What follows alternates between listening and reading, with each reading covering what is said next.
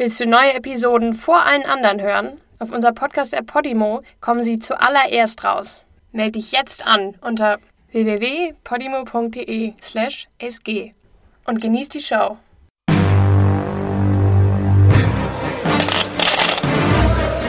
Hi, ich bin's wieder. Thomas mit Schmutzige Geschäfte von Podimo. Die Whistleblowerin.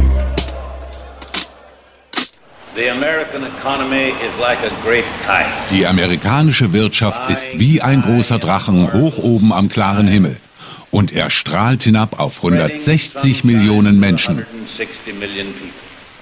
Die ersten 30 Jahre von Robert oder Bob Kerrs Leben lesen sich wie das Drehbuch für den langweiligsten John Wayne-Film, den man sich vorstellen kann. Bob kommt 1896 in einer Blockhütte zur Welt auf indianischem Boden im Bundesstaat Oklahoma. Er wächst zu einem großen, starken, gesunden jungen Mann heran. Im Ersten Weltkrieg meldet er sich freiwillig für den Militärdienst, aber der Krieg ist vorbei, bevor er an die Front verlegt wird. Also kehrt er nach Hause zurück. Er wird Anwalt. Er heiratet. Er verpasst nie einen Gottesdienst, trinkt keinen Schluck Alkohol. Erst in den zweiten 30 Jahren von Bob Kerrs Leben wird es mit einem Mal interessant. Mehrere missglückte Firmengründungen hinterlassen einen Schuldenberg. Dann kommen noch tragische Todesfälle dazu. 1924 kommt schließlich der Wendepunkt. Bei der Geburt von Zwillingen sterben seine Frau Reba und beide Babys. Die meisten würden sich wahrscheinlich nie von so einem Schlag erholen. Aber Bob Kerr ist ein außergewöhnlicher Mann. Er ist das Sinnbild des harten Kerls. Auch wenn er tausendmal niedergeschlagen wird, steht er immer wieder auf. Wie ein echter amerikanischer Held bahnt sich Bob Kerr seinen eigenen Weg aus dem Dreck. Er heiratet eine Tochter aus reichem Haus. Die leiht ihm Geld und damit kauft er sich eine Ölfirma. Das nenne ich mal ehrliche, harte Arbeit. Aber sowas versteht die Jugend von heute nicht mehr. Zusammen mit Dean McGee, einem der besten Geologen im Ölbusiness, gründet Bob die Kerr-McGee Corporation. Das Unternehmen fördert Erdöl und Erdgas mit Fokus auf Offshore-Bohrungen. Und das mit Erfolg. Als das Unternehmen schließlich zu einem Millionengeschäft herangewachsen ist, wird es Bob Kerr zu langweilig. Er hält nach der nächsten Herausforderung Ausschau. 1942 kandidiert er als Gouverneur für den Staat Oklahoma und wird gleich beim ersten Versuch gewählt. Nicht umsonst hat er sich über die letzten zehn Jahre ein starkes Netzwerk in der Demokratischen Partei zugelegt. Unter seiner Führung als Gouverneur floriert die Wirtschaft in Oklahoma. Der Zweite Weltkrieg kurbelt die Industrie an. Kerr holt Firmen in den Staat und senkt die Arbeitslosigkeit. Und auch nach dem Krieg drängt er auf die wirtschaftliche Weiterentwicklung. Seine Erfolge bringen ihm auch nationale Aufmerksamkeit. 1944 ist er Hauptredner beim Nationalen Parteitag der Demokraten. Sein Name wird sogar für den Vizeposten unter Präsidentschaftskandidat F.D. Roosevelt ins Spiel gebracht. Die Ehre kommt zwar Harry Truman zu, aber Bob Kerr macht sich seine Bekanntheit zunutze. Vier Jahre später zieht er für Oklahoma in den US-Senat. Dies ist Washington. Hier werden Tag für Tag Entscheidungen gefällt, die Ihr Land, Ihren Staat, Ihre Gemeinde betreffen die Sie und Ihre Familie betreffen. Wie stark Sie bei diesen Entscheidungen mitreden können, hängt direkt mit den Männern zusammen, die Sie als Ihre Vertretung wählen. Und keine Vertretung ist wichtiger als der Senat der Vereinigten Staaten. Und nur wenige Männer im Senat haben so viel Respekt und Autorität wie US-Senator Robert S. Bob Kerr aus Oklahoma. 1952 erleidet seine politische Karriere zwar einen Rückschlag, als er mit seiner Kandidatur für die Präsidentschaftsnominierung der Demokraten scheitert, aber er konzentriert sich wieder auf sein Amt im Senat und wird einer der einflussreichsten Politiker der amerikanischen Geschichte. Wenn ein neuer Gesetzesantrag nicht erst von Bob Kerr abgesegnet wird, hat er im Parlament so gut wie keine Chance. Kerr sieht zum Beispiel zu, dass Präsident John F. Kennedys Pläne für eine staatliche Krankenversicherung im Keim erstickt werden. Es ist kein Geheimnis, dass Bob Kerr seinen Parteikollegen JFK und all die anderen liberalen Elite-Uni-Abgänger nicht leiden kann. Senator Kerr setzt sich ein für die Wirtschaft und für Gott. Er sitzt im konservativen rechten Flügel der Demokratischen Partei. Damals gab es das noch. Das war bevor die politische Landschaft der USA aus zwei Extremen mit nichts dazwischen bestand. Präsident Kennedy weiß, dass er Bob Kerr auf seiner Seite braucht. Kerr kann ihm das Amt zur Hölle machen. Kennedy nimmt sogar den langen Weg in die Berge von Oklahoma auf sich, um bei der Eröffnung eines neuen Straßenabschnitts irgendwo am Ende der Welt dabei zu sein. Als er gefragt wird, ob er nichts Besseres zu tun hätte, als bei einem so unaufgeregten Event dabei zu sein, sagt Präsident Kennedy, ich bin in Oklahoma, um Bob Kerr in den Arsch zu kriechen. Am Neujahrstag 1963 stirbt Senator Bob Kerr unerwartet an einem Herzinfarkt. Der ungekrönte König des Senats, wie er genannt wird, bleibt als wichtigster Botschafter für Oklahoma in Erinnerung, den der Staat je hervorgebracht hat. Aber als es nach der Beerdigung darum geht, seine Hinterlassenschaft zu sortieren, kommen ein paar spannende Details zum Vorschein. Bob Kerr hat mit seinem Einfluss nicht nur Oklahoma zu Status und Reichtum verholfen, sondern auch sich selbst. 1966 wird der politische Berater und Parteihelfer Bobby Baker wegen Steuerhinterziehung angeklagt. Im Verhör gibt er zu, dass er auf Bob Kerrs Geheiß hin 100.000 Dollar Bestechungsgeld von Lobbyisten aus der Bankenbranche eingesammelt hat. Im Gegenzug soll Kerr eine Steuersenkung für Finanzinstitute durchbringen. 41.000 der 100.000 Dollar werden in einem Banksafe gefunden, der auf Bob Kerrs Namen registriert ist. Es kommt auch heraus, dass Senator Kerr insgeheim hunderte von Grundstücken entlang dem Fluss Arkansas gekauft hat. Anschließend hat er seine Position als Vorsitzender des Komitees für Häfen und Gewässer ausgenutzt, um Investitionsgelder von über 300 Millionen Dollar pro Jahr unrechtmäßig in die Erschließung des Flusses umzulenken. Daraufhin schnellte der Wert seiner Grundstücke in die Höhe. Und schließlich begann die Kerr-McGee Corporation 1952 öffentlich damit, Uranminen aufzukaufen. Ungefähr zur selben Zeit also, als der US-Kongress unter Senator Kerrs Einfluss die Atomenergiekommission ins Leben rief. Und die wiederum vergab den exklusiven 400 Millionen Dollar Auftrag für Uranbeschaffung, natürlich der Kerr-McGee Corporation. Die hatte somit praktisch das Monopol für den Uranabbau in den USA. Zufall? Wohl kaum. Als Senator Kerr von der Zeitschrift Saturday Evening Post gefragt wurde, wie er zum Problem eines möglichen Interessenkonflikts stehe, sagt er, Zitat, Problem? Ich bin stolz darauf. Ich habe die Firma gegründet und ich trage diesen Pin so, dass ihn alle sehen können. Und er zeigte auf einen mit Diamanten besetzten Kerr McGee Anstecker an seinem Jackett. Und damit hatte es sich. Niemand tat was. Offensichtlicher Amtsmissbrauch, null Konsequenzen amerikanische Politik auf den Punkt gebracht. Aber wie die meisten Amerikaner sind auch die Leute in Oklahoma entweder sehr nachsichtig oder einfach ahnungslos. Bob Kerr wird weiterhin verehrt als Ehrenbürger und Philanthrop, der Parkanlagen geschaffen und ein Forschungszentrum für Augenkrankheiten finanziert hat. Im Stadtzentrum von Oklahoma City kannst du die Robert S. Kerr Avenue entlang gehen oder du kannst das Kerr Historical Center in seinem ehemaligen Wohnhaus in Poteo besuchen. Das Vermächtnis von Robert S. Kerr lebt weiter. Und so auch das Vermächtnis seiner Firma.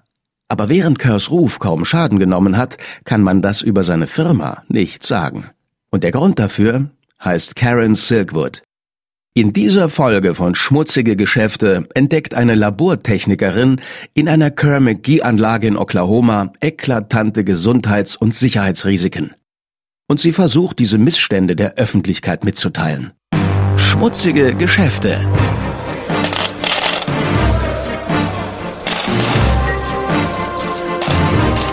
Wirtschaftsbetrüger, die über Leichen gehen.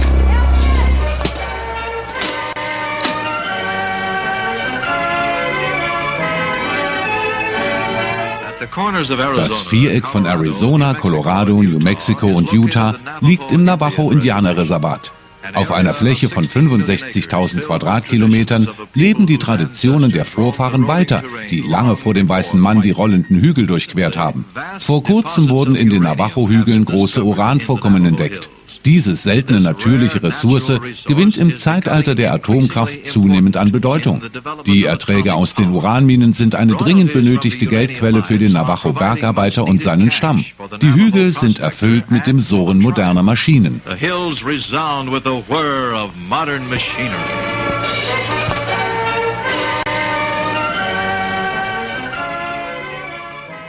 Karen Silkwood ist bereit, wieder im Leben einzusteigen. Die 26-Jährige hat vor sieben Jahren alles stehen und liegen lassen, als sie sich Hals über Kopf in William Meadows verliebte. Das war 1965. Gegen den Willen ihrer Eltern gab sie nach einem Jahr ihr Studium samt Stipendium auf und fuhr auf dem Rücksitz von Billys Motorrad davon. Ihre Eltern Marl und William Silkwood waren enttäuscht, aber nicht überrascht. Karen war schon immer rebellisch. Diese sorgenfreien Zeiten sind lange vorbei. 1972 findet sich die ehemalige Einserschülerin, die mal von einer Karriere als Medizinforscherin geträumt hat, in einer unglücklichen Ehe mit drei Kindern wieder, mit einem Haufen Schulden, irgendwo am Arsch der Welt in Oklahoma. Karen hat die Schnauze voll davon, ständig Gläubiger abzuwimmeln, weil ihr dämlicher Mann ihr ganzes Geld in sein dämliches Motorrad steckt. Sie hat die Schnauze voll von seinen Lügen. Sie ist die mitleidigen Blicke leid, die ihr in der Stadt zugeworfen werden als ob sie die Einzige sei, die nichts von Billys Affären weiß. Karen weiß nur zu gut davon. Als sie davon erfahren hat, wollte sie sich scheiden lassen. Aber Bill sagt, er ließe sich nur scheiden, wenn er das alleinige Sorgerecht für die Kinder bekommt. Also versucht Karen sich den Kindern zuliebe mit der Situation abzufinden. Aber sie leidet jeden Tag. Vielleicht wäre es besser, wenn sie ganz von der Bildfläche verschwinden würde, denkt sie sich. Eines Abends, nachdem sie die Kinder ins Bett gebracht hat, sagt sie ihrer fünfjährigen Tochter Christy, sie soll kurz auf ihre kleinen Geschwister aufpassen, während Mama sich Zigaretten holen geht. Die Kinder sehen ihre Mutter nie wieder. Karen fährt los und hält erst in Oklahoma City wieder an, etwa 150 Kilometer entfernt. Ihr Leben als Ehefrau und Mutter lässt sie im Rückspiegel zurück.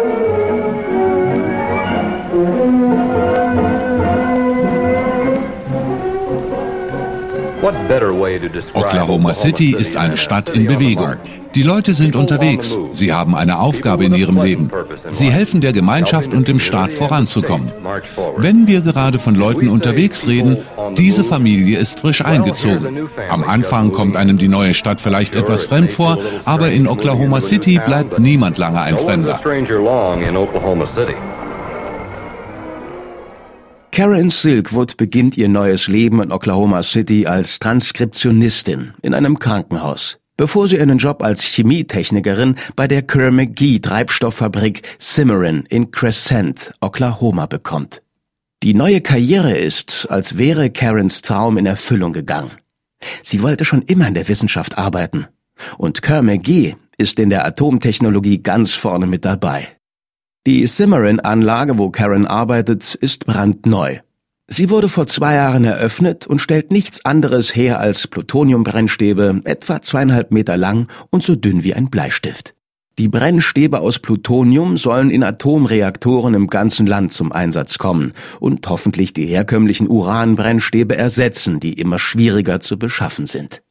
Für vier Dollar pro Stunde untersucht Karen Plutoniumproben auf Herstellungsfehler. Sie bearbeitet das radioaktive Material in einer luftdichten, vakuumversiegelten Box mit eingebauten Gummihandschuhen. Wenn ein Brennstab brüchige Schweißnähte oder andere Abweichungen aufweist, wird die ganze Serie zurückgewiesen. Das ist nicht nur, um den strengen Vorschriften der Kommission für Atomenergie zu entsprechen, welche Kerr McGee den exklusiven Beschaffungsauftrag im Wert von 9,6 Millionen Dollar erteilt hat. Ein fehlerhafter Brennstab könnte katastrophale Folgen nach sich ziehen. Schon in ihrem ersten Monat bei Kerr-McGee bekommt Karen ein Kompliment von Drew Stevenson, einem vier Jahre jüngeren, kürzlich geschiedenen Kollegen. Karen findet das besonders schmeichelhaft. Schließlich trägt sie einen formlosen weißen Overall und ein Haarnetz. Ihr gefällt die Tatsache, dass sie immer noch die Aufmerksamkeit eines jüngeren Mannes auf sich ziehen kann. Im Laufe der nächsten paar Jahre verbringen Karen und Drew viel Zeit miteinander. Sie teilen sich nach Feierabend einen Krug Bier, Sie reichen sich einen Joint, während sie zu den Sternen hochschauen. Am Wochenende gehen sie auf Spritztour oder tun sonst etwas anderes Spontanes. Sie genießen beide ihre neue Freiheit. Schließlich haben sie nach ihren vorherigen Beziehungen beide was gut zu machen. Aber Karen kann ihre Kinder nie ganz vergessen. Drew Stevenson bringt seine Freundin mit zu einer Sitzung des lokalen Ablegers der Öl-, Chemie- und Atomgewerkschaft. Als Karen der Gewerkschaft beitritt, ahnt sie noch nicht, dass sie bald bei einem Streik mitmachen wird. Sie ist schließlich noch keine drei Monate bei Kerr McGee. Beim Streik geht es um einen neuen Tarifvertrag. Die Angestellten verlangen mehr Lohn und bessere Sicherheitsvorkehrungen. Kerr McGee hat aber keine Absicht, auf die Forderungen einzugehen. Der Streik dauert zehn Wochen. Im Januar 1973 geben die Streikenden schließlich auf und legen ihre Schilder weg, ohne etwas erreicht zu haben. Für die Gewerkschaft ist es eine demütigende Niederlage. Nach dem Streik bleiben nur noch 20 Angestellte in der Gewerkschaft, etwa 15 Prozent der Belegschaft der Cimarron-Fabrik. Karen Silkwood ist eine von ihnen. Sie war eine der letzten, die wieder an die Arbeit zurückgekehrt sind. Ihr sind die Augen geöffnet worden, und was sie sieht, gefällt ihr gar nicht. Im Verlauf des Streiks sind ihre Leidenschaft und Entschlossenheit nicht unbemerkt geblieben. Die Gewerkschaftsführung sieht in ihr eine Frau, die keine Angst hat, für ihre Überzeugungen einzustehen. Eine Frau, die auch manchmal laut werden kann, wenn die Dinge nicht nach ihrem Geschmack laufen. Also wird Karen als eines von drei Mitgliedern ins Verhandlungskomitee gewählt, um den neuen Arbeitsvertrag auszuhandeln. Sie ist die erste Frau bei Kerr McGee, die diese undankbare Aufgabe bekommt. Sie soll Probleme mit Gesundheitsschutz und Sicherheit aufzeigen. Und wie sie bald feststellt, gibt es davon eine ganze Menge. Die Atemgeräte und Schutzanzüge, die an Arbeiter verteilt werden, sind defekt oder sitzen schlecht. Dazu zählen auch ihre eigenen. Im Labor, wo sie arbeitet, werden Proben unsachgemäß aufbewahrt. Oft werden sie nur hastig in eine Metallschublade gesteckt. Aber am meisten beunruhigt sie, wie oft die Angestellten Radioaktivität ausgesetzt sind. In der Cimarron-Anlage kommt es regelmäßig vor, dass Plutonium austritt. Aber die Produktion wird nie angehalten. Ganz im Gegenteil. Kerr McGee ist mit dem Bundesauftrag ins Hintertreffen geraten und die Arbeiter werden bis ans Limit gepusht. Zwölf Stunden Schichten und sieben Tage Wochen sind keine Seltenheit.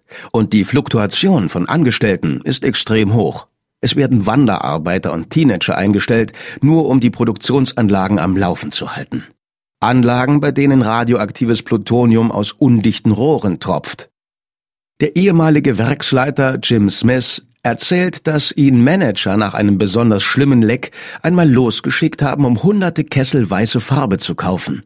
Damit wurde Plutonium und Uran, das sich nicht von den Wänden runterwaschen ließ, einfach übermalt. Wo man auch hinsah, sah man Uran am Boden. Schlimmer als ein bisschen Schmutz. Überall Uran. Das schien sie nicht zu kümmern. Sie liefen einfach drin rum. Sie putzten es sogar mit Besen und Mops auf. Es schien sie überhaupt nicht zu kümmern.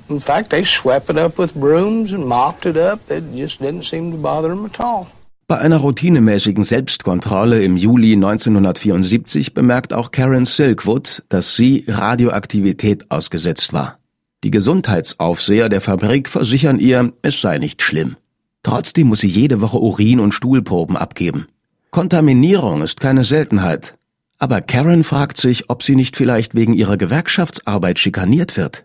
Obwohl sie eigentlich nur um ihr Wohl besorgt ist, haben einige von Karens Mitarbeiter nämlich ein Problem damit, dass sie immer einen Notizblock bei sich hat und jeden Sicherheitsverstoß aufschreibt, der ihr unterkommt. Sie nennen sie eine Kuh oder einen Hippie. Ein Störenfried, der nur ihren Arbeitsplatz in Gefahr bringt. Aber es braucht mehr als ein paar Beleidigungen, um Karen von ihrer Mission abzuhalten. Außerdem hat sie schon viel Schlimmeres durchgemacht. Karen lässt sich nicht so leicht unterkriegen. Sie ist entschlossen, die Arbeitsbedingungen in der Fabrik für jeden Einzelnen zu verbessern. Sie ahnt nur noch nicht, was es sie kosten wird. Am 26. September 1974 trifft Karen Silkwood in Washington, D.C. ein. In ihrer Aktentasche hat sie eine Liste von Sicherheitsverstößen, die in der Kerr-McGee-Anlage in Oklahoma vorgekommen sind. Diese Liste will sie Tony Mazzocchi vorlegen, dem Rechtsleiter der Gewerkschaft. Karen erzählt Mazzocchi von den defekten Schutzausrüstungen und den undichten Rohren. Von den Kontaminierungen, die mittlerweile fast täglich vorkommen. Mindestens 70, seit sie angefangen hat zu zählen. Mazzocchi bleibt der Mund offen stehen. Haben Sie euch nichts gesagt? fragt er. Plutonium verursacht Krebs.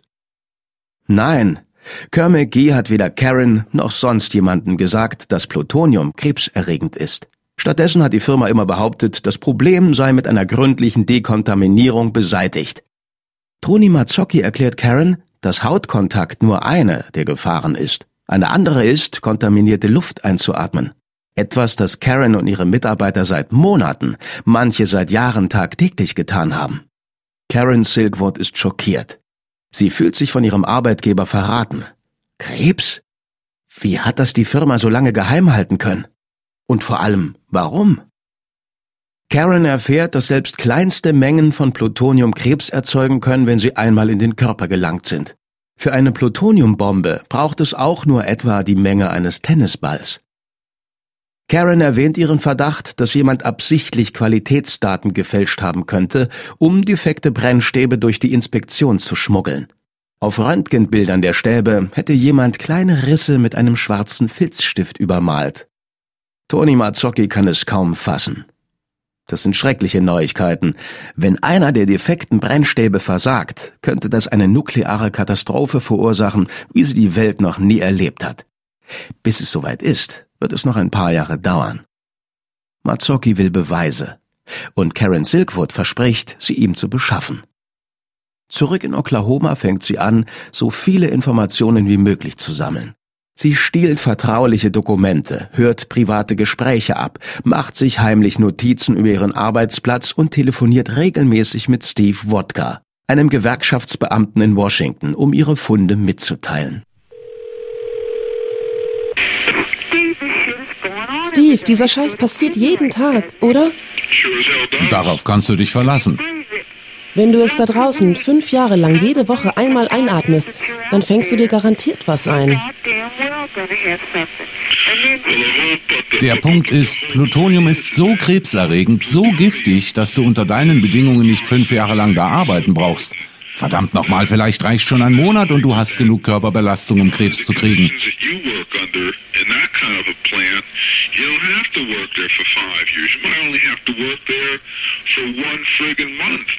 And you've got enough of a body burden to cause cancer. Im Labor haben wir Jungs, die sind 18, 19 Jahre alt, 20, vielleicht 21. Die haben nicht dieselbe Ausbildung, die verstehen nicht, was Strahlung ist. Die verstehen es nicht, Steve. Eine der schockierendsten Entdeckungen, die Karen Silkwood in der Kerr-McGee-Fabrik macht, ist, dass etwa 20 Kilogramm Plutonium im Wert von zig Millionen Dollar einfach verschwunden sind. Genug Plutonium, um vier Atombomben von derselben Größe wie der herzustellen, die Hiroshima ausgelöscht hat. Ein Jahr später bekommt die nationale Atomaufsicht einen anonymen Tipp, dass der Mafia-Clan von Mo Dalitz aus Cleveland gestohlenes Plutonium auf dem internationalen Schwarzmarkt verkauft. Die Aufsicht heuert einen Privatdetektiv an, der angeblich genug Beweise findet, um das Gerücht zu bestätigen. Die Gewerkschafter aus Washington und Karen Silkwood sind sich einig. Es ist Zeit, die Presse einzuschalten. Sie kontaktieren den Journalisten David Burnham von der New York Times und laden ihn ein zu einem privaten Treffen in Oklahoma City. Der Termin wird für den 13. November 1974 angesetzt. Bei dem Meeting wird Karen einen Ordner mit internen Dokumenten übergeben, die all die haarsträubenden Praktiken der Kerr-McGee belegen. Aber bis es soweit ist, muss sie erstmal auf sich selbst aufpassen. Sie geht weiter zur Arbeit, aber sie plant bereits ihre Flucht. Sie ruft ihre Eltern in Texas an und bittet sie, Jobanzeigen zu sammeln, damit sie sich später um eine neue Stelle bewerben kann. Ihre Eltern wissen nicht genau, was Karen vorhat, aber sie nehmen an, sie werde schon wissen, was sie tut. Aber das Rumschleichen schlägt sich auf Karens Gesundheit nieder. In knapp zwei Monaten hat sie fast zehn Kilogramm abgenommen. Sie isst kaum noch. Sie schläft schlecht. Sie geht zum Arzt. Sie bekommt Metaqualon verschrieben, ein starkes Beruhigungsmittel, das in den 70er Jahren oft gegen Schlaflosigkeit verwendet wird. Die Medikamente sind eine willkommene Flucht aus der Hölle, die Karen Tag für Tag durchlebt. Eine Hölle, die sich in den nächsten Tagen nur noch verschlimmert. Am 5. November 1974 um 18.30 Uhr beginnt Karen ihre Routinekontrolle auf Kontaminierung, genau wie nach jeder Schicht. Aber diesmal ist alles anders. Der Strahlungsmesser zeigt nicht bloß an, dass Karen kontaminiert wurde, die Strahlung beträgt fast das 400-fache der erlaubten Maximaldosis. Sie wird sofort in eine Dekontaminierungsdusche gebracht. Dort wird sie mit Bleichmittel und Drahtbürste abgeschrubbt, bis die oberste Hautschicht praktisch gänzlich weggerieben ist. Eine Untersuchung ergibt darauf hin, dass Karens Gummihandschuhe verseucht waren aber die Handschuhe weisen keine Löcher oder undichte Stellen auf, durch die Radioaktivität eintreten konnte. Also muss das Plutonium von der Werkseite her in die Handschuhe gelangt sein. Und wahrscheinlich war Absicht dahinter. Am nächsten Tag sind Karens Strahlenwerte noch höher, obwohl sie den Morgen über auf einer Gewerkschaftssitzung war und am Nachmittag Büroarbeit erledigt hat. Den ganzen Tag hat Karen kein Plutonium in den Händen gehabt. Aber sie muss sich trotzdem wieder der schmerzhaften Dekontaminierung unterziehen. Als sie am nächsten Tag, dem 7. November, zur Arbeit kommt, schlagen die Messgeräte wieder aus. Die Werte sind höher denn je. Sogar ihre Atemluft wird auf den Geigerzählern registriert. Nichts davon ergibt Sinn. Wie kann Karen Strahlung ausgesetzt worden sein, bevor sie überhaupt auf der Arbeit war? Ein Entseuchungsteam durchsucht darauf das Haus, das sich Karen mit ihrer 21-jährigen Kollegin und Rodeo-Reiterin Dusty Ellis teilt. Die stärksten Werte werden im Badezimmer und im Kühlschrank gemessen. Vor allem die Nudeln mit Bolognese und Käse, von denen Karen diese Woche mindestens dreimal gegessen hat. Das Haus wird total auseinandergenommen. Die meisten von Karens Sachen werden zerstört. Sie steht schluchzend in der Auffahrt, während ihr ganzes Leben vor ihren Augen in Rauch aufgeht. Ihr Freund Drew Stevenson ist an dem Tag bei ihr. Sie kam hierher und hat am ganzen Leib gezittert. Sie war total hysterisch. Sie brachte keinen Satz raus. Und sie sagte immer und immer wieder, ich werde sterben. Um herauszufinden, ob Karen tatsächlich sterben wird, schickt sie Kerr für eine gründliche Untersuchung ins Los Alamos National Laboratory in New Mexico. Auch Drew und Dusty werden untersucht. Für Drew und Dusty sind die Resultate unbedenklich aber Karen hat Ablagerungen in der Lunge. Laut Dr. Völz, dem Arzt im Los Alamos Labor, ist Karens Fall aber nicht so akut, dass sie sich Sorgen machen müsse. Trotzdem schickt sie all ihren drei Kindern eine Postkarte mit verspäteten Glückwünschen zum Geburtstag. Es ist das erste Mal seit acht Monaten, dass die Kinder von ihrer Mutter zu hören bekommen. Währenddessen verliert man bei Kerr McGee langsam die Geduld mit der aufsässigen Mitarbeiterin. Firmenvertreter lassen verlauten, Karen Silkwood hätte sich wahrscheinlich selbst vergiftet, um die Firma öffentlich in ein schlechtes Licht zu rücken. Sie sei emotional labil und hätte sich zu sehr auf den Gewerkschaftskampf eingelassen. Aber Karen Silkwood weiß, dass der Kampf erst begonnen hat. Und dann ist der Tag endlich da, den sie im Kalender eingekreist hat, der 13. November 1974. Der Journalist David Burnham ist unterwegs nach Oklahoma City, und Karen hat sich den Ordner mit allen Dokumenten zurechtgelegt. Drew wird sich später erinnern, wie aufgeregt Karen war, als der Tag endlich kam. Dem People Magazine erzählt er, sie stand über dem Heizungsgitter mit einer Bloody Mary in der Hand und sagte, jetzt kriegen wir die Wichser. Der 13. November ist nicht nur der Tag, an dem Karen die New York Times Reporter treffen soll, es ist auch ihr erster Arbeitstag nach der Kontaminierung. Sie kehrt zurück zu Kerr-McGee, wo man ihr unterdessen jeden Umgang mit Plutonium untersagt hat. Zudem darf sie gewisse Bereiche der Anlage nicht mehr betreten. Was soll's, denkt sie sich. In ein paar Wochen wird sie sowieso die Kündigung einreichen. Wenn es die Fabrik bis dahin überhaupt noch gibt. Nach Feierabend hat Karen noch eine Gewerkschaftssitzung im Hubcafé in Crescent, in der Nähe der Anlage. Um etwa 19 Uhr steigt sie in ihren Wagen und fährt los in Richtung Oklahoma City. Die Dokumente liegen auf dem Beifahrersitz.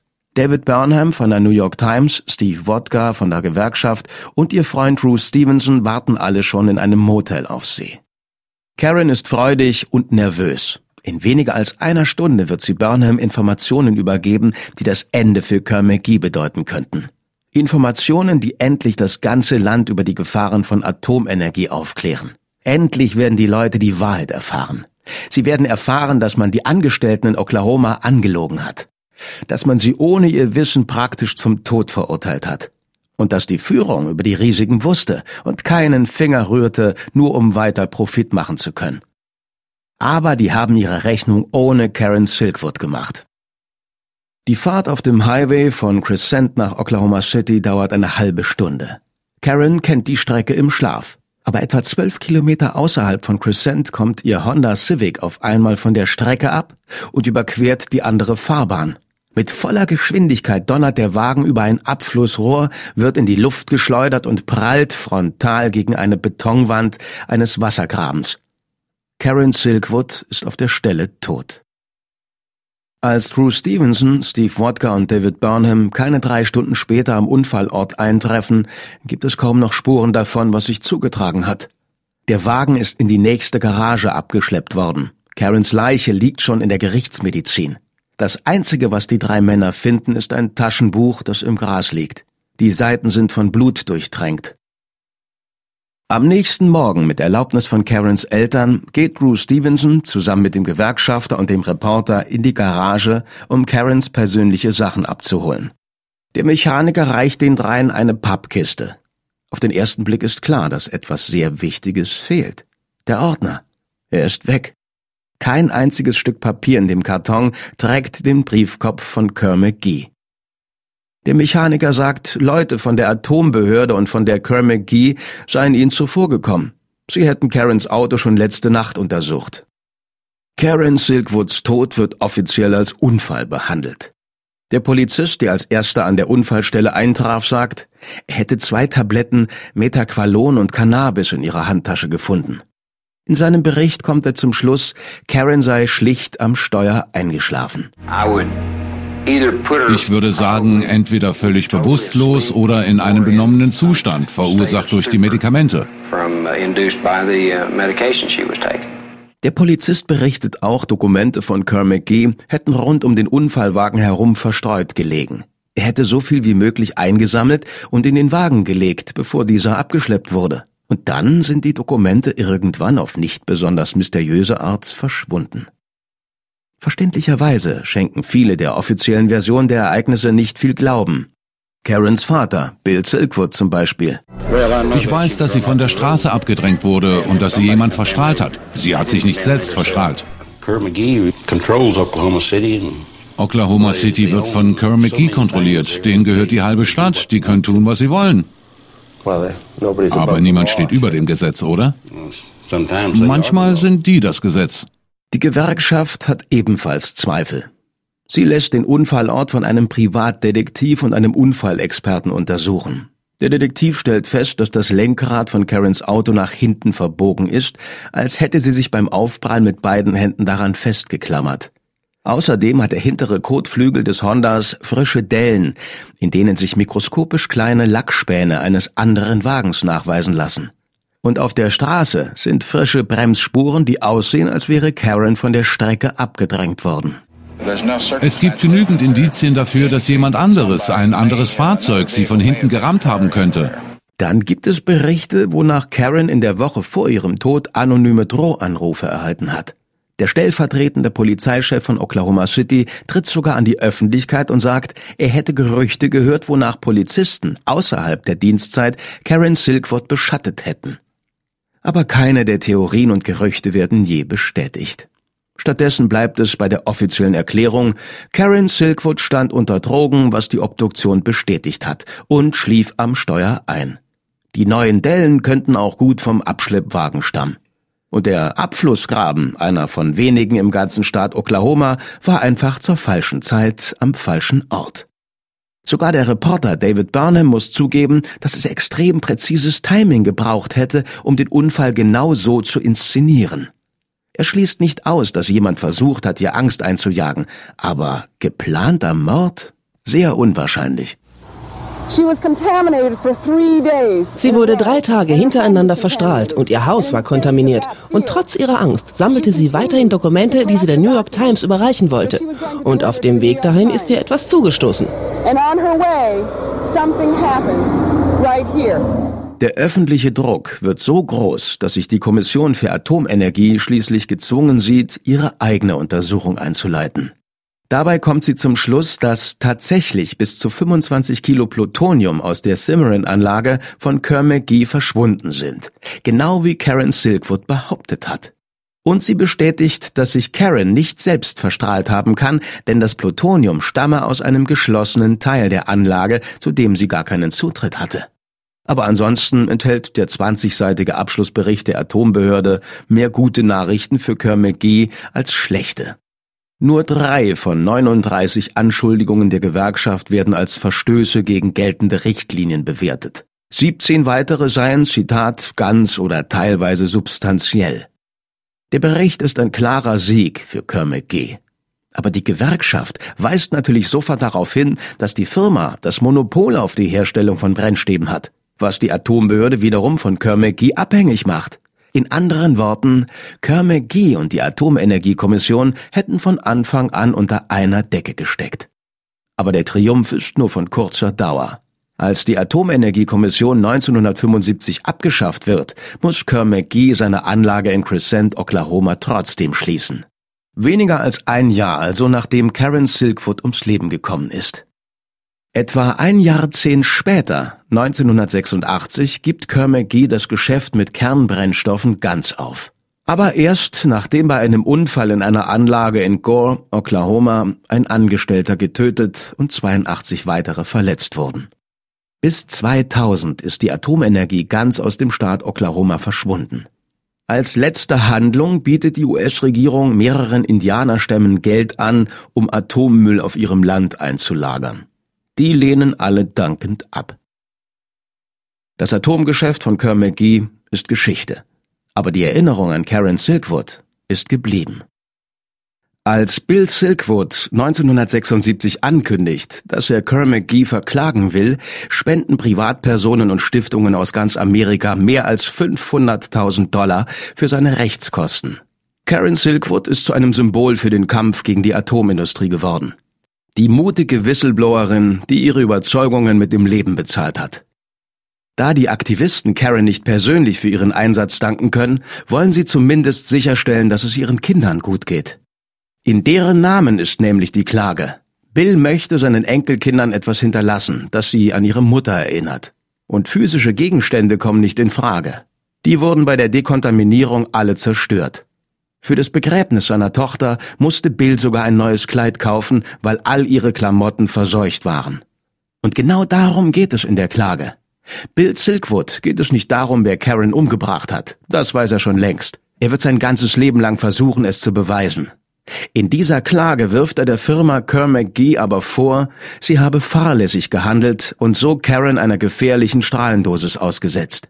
Die Firma sei schadensersatzpflichtig für den physischen und materiellen Schaden, den Karen davontrug. Der zehnmonatige Prozess beginnt 1979. Im selben Jahr wie die nukleare Katastrophe von Three Mile Island im Staat Pennsylvania. Der Silkwood-Prozess wird zum ultimativen Test dafür, ob die Atomindustrie für ihr Handeln zur Rechenschaft gezogen werden kann.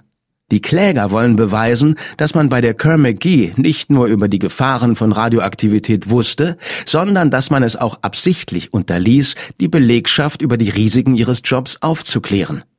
Während des Prozesses wird eine Sicherheitsbroschüre von Kerr-McGee gezeigt, in der in fetten Großbuchstaben steht, Strahlung ist ungefährlich. Karen Silkwood had reason to be frightened. Karen Silkwood hatte jeden Grund zur Angst. Dr. Carl Morgan sagt im Prozess über das Ausmaß von Karens Verstrahlung aus. Wenn Karen Silkwood am Leben geblieben wäre, würde ich ihr Krebsrisiko als Folge der Kontaminierung auf 50 bis 100 Prozent schätzen. Ein weiterer Arzt, Dr. John Goffman, stimmt zu, dass Karen kaum Aussichten auf ein langes Leben gehabt hätte. Im Zeugenstand sagt Goffman, jemand, der einer so großen Menge Plutonium ausgesetzt war, ist für Lungenkrebs prädestiniert. Und Karen Silkwood ist nicht die einzige. Laut einem Bericht des US-Kongresses hat es in der Kerr-McGee-Anlage in Crescent zwischen 1970 und 1975 ganze 574 Fälle von Plutoniumkontaminierung gegeben. Und das sind bloß die Fälle, die gemeldet wurden. Trotzdem bleibt Kerr-McGee bei der Aussage, Karen sei nichts als ein Störenfried gewesen, die sich selbst vergiftete. Und die Firmenvertreter pochen auf den Befund von Dr. Völz im Los Alamos Labor, wonach Karens Kontaminierung nie einen gefährlichen Level erreicht hätte. Wir hören dazu den Firmensprecher William Teague. Diese junge Dame hat sich auf ein Spiel mit den Großmächten der Gewerkschaftsintrige eingelassen. Sie sah ihre Chance auf einen Moment im Rampenlicht. Sie wurde als Spion für die Gewerkschaft angeworben. Die Aufnahmen von Stephen Wodka zeigen, dass der Gewerkschafter Druck auf sie ausgeübt hat, ihm Informationen zu bringen. Damit wollte er einen Reporter der New York Times nach Oklahoma City bringen. Er erhoffte sich davon, einen Medienskandal auszulösen, welcher der Gewerkschaft in ihren Verhandlungen zunutze kommen würde.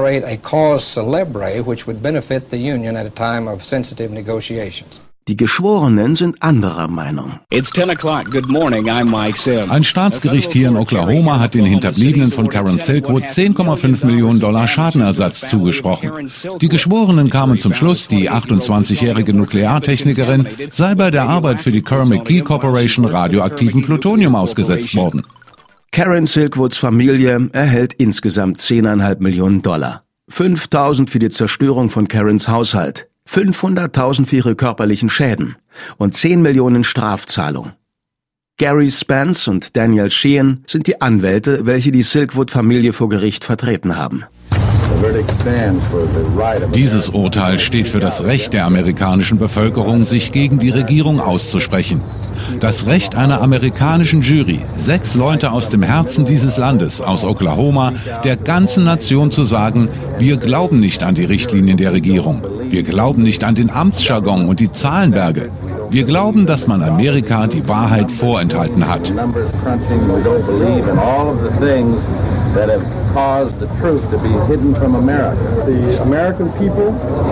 Diese Amerikaner aus dem Herzen von Amerika glauben, dass sie von den Konzernen angelogen wurden, von den Behörden, die angeblich unsere Bevölkerung vor Strahlung schützen sollen.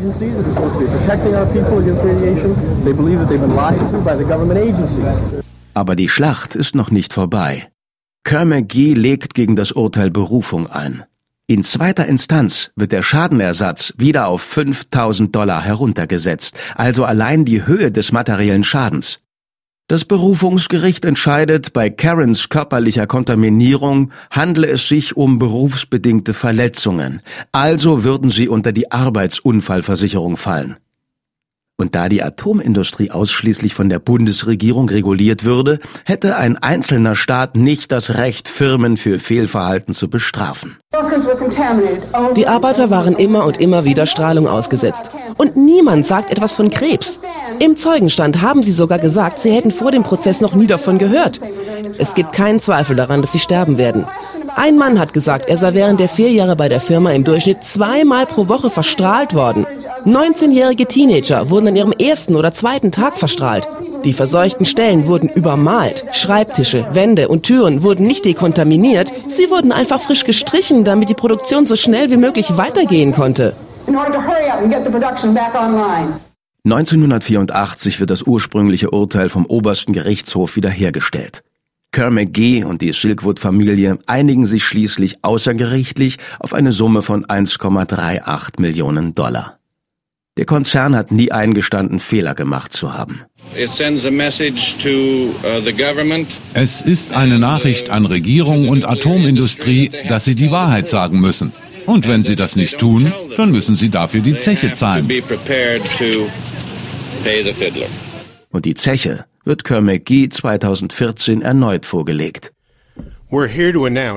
Wir geben hiermit eine Einigung über 5 Milliarden und 150 Millionen mit der Kerr McGee Corporation und ihrer Muttergesellschaft Anadarko bekannt. Es handelt sich um die größte Rückzahlung für die Bereinigung von Umweltverschmutzung in der Geschichte des Justizministeriums.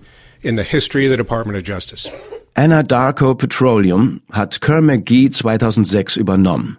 Acht Jahre später wird der Konzern im größten Schadensfall für Umweltverschmutzung der US-Geschichte dazu verdonnert, die toxische Hinterlassenschaft seiner letzten Anschaffung auszubaden, wie es Staatsanwalt Preet Bahara nennt.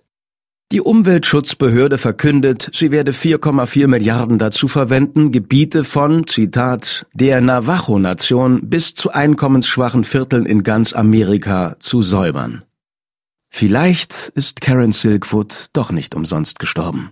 Uh, ich glaube, Karen hat recht bekommen. Was sie gesagt hat, war wahr. Und die Leute in Amerika glauben ihr jetzt.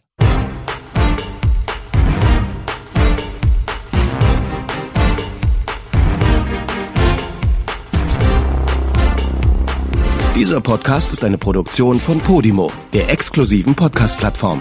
Hier findest du lauter neue Shows, zusätzlich zu all den Podcasts, die du bereits liebgewonnen hast. Wenn du deine Podcasts auf Podimo hörst, unterstützt du automatisch die Hosts deiner Lieblingsshows. Alle weiteren Infos findest du auf podimo.de.